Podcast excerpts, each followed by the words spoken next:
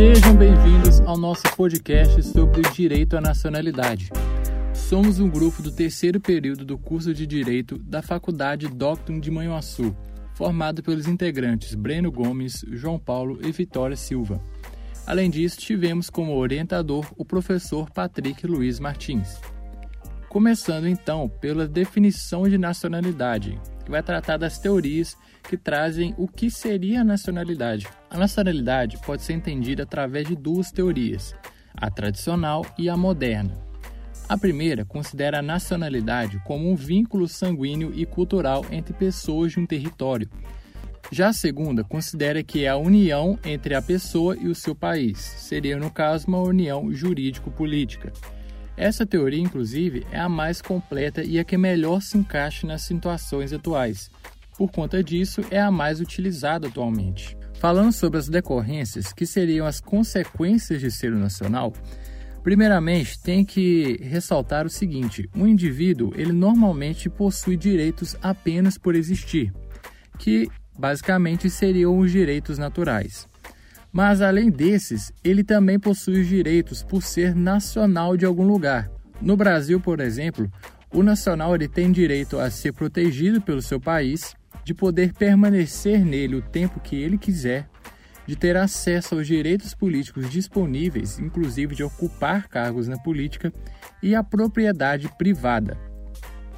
E sobre a obtenção de nacionalidade, que diz respeito a como o indivíduo pode ser nacional de algum lugar, é, isso não se limita a apenas nascer dentro de um determinado território, visto que há outras possibilidades relacionadas a isso. E, primeiramente, cada país define os critérios para ser considerado nacional desse país. Por exemplo, o Brasil define os critérios para ser considerado brasileiro, o Japão define os critérios para ser considerado japonês e assim por diante. Mas no geral, existem dois critérios: o critério jus solis e o critério jus sanguinis. Inclusive, esses critérios eles vão ser tratados mais aprofundadamente no decorrer desse podcast. Porém, no Brasil, adota-se o critério misto, ou seja, o critério jus sanguinis e o critério jus solis. Agora, sobre as possibilidades de nacional, que são as posições que o indivíduo pode assumir quanto à sua nacionalidade. O indivíduo ele pode ser nacional singular, possuir apenas uma nacionalidade, pode ser polipátrida, que é quando o indivíduo tem mais de uma nacionalidade. Inclusive, isso pode acontecer quando alguém se muda para outro país e adquire a nacionalidade dele, mas mantém a nacionalidade original. E o indivíduo também pode ser considerado um eimato, que seria o apátrida, que seria o indivíduo que não possui nacionalidade. Porém, apesar disso, ele possui seus direitos, como a liberdade religiosa, o acesso à justiça, o direito de permanecer em algum país, o direito de, de se associar o direito de adquirir propriedade. Tratando agora sobre as espécies de nacionalidade, o indivíduo ele pode possuir a nacionalidade primária ou originária, que seria a nacionalidade original desse indivíduo, que ele adquiriu nascendo em um país ou sendo filho de um brasileiro que mora no exterior, por exemplo. Esse é considerado brasileiro nato e adquiriu essa nacionalidade de forma involuntária. Seguindo para a nacionalidade secundária ou adquirida, ou também conhecido como voluntária, trata-se de uma pessoa que é estrangeira e resolve adquirir a nacionalidade brasileira, por exemplo, por vontade própria. Cabe tratar também dos critérios citados anteriormente, o jus solis, que considera nacional o indivíduo que nasceu dentro de um território, e o critério jus sanguinis. Esse não depende do local de nascimento da pessoa, mas depende sim da nacionalidade dos seus descendentes. Por exemplo, o indivíduo nasceu no Canadá, mas possui o pai brasileiro, e seguindo as determinações da Constituição, esse indivíduo nascido no Canadá será considerado brasileiro por causa do seu pai.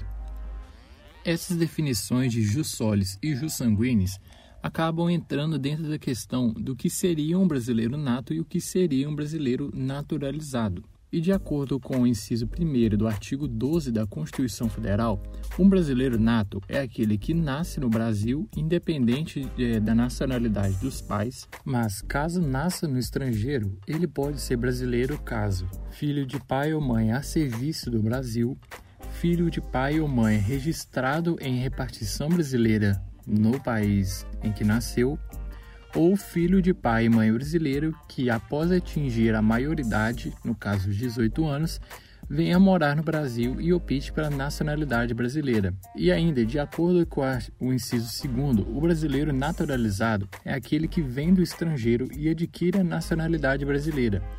Esse estrangeiro ele consegue a nacionalidade de, das seguintes formas: vindo de um país que fala a língua portuguesa e deve residir no Brasil por um ano e não cometa nenhum crime, ou vindo de qualquer país tendo a residir no Brasil há mais de 15 anos seguidos e sem nenhuma condenação penal.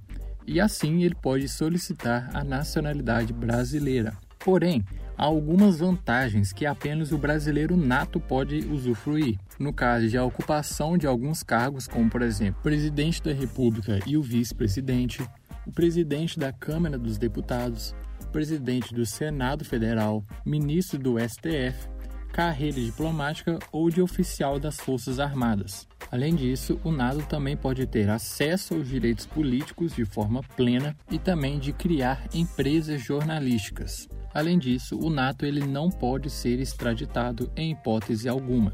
Porém, pode ocorrer a perda da nacionalidade. Para que haja essa perda, os critérios para os natos e os naturalizados são um pouco diferentes. Para os naturalizados perderem a, a nacionalidade brasileira, eles precisam praticar alguma atividade nociva ao interesse nacional. A perda de nacionalidade do nato ocorre quando ele adquire a nacionalidade de outro país.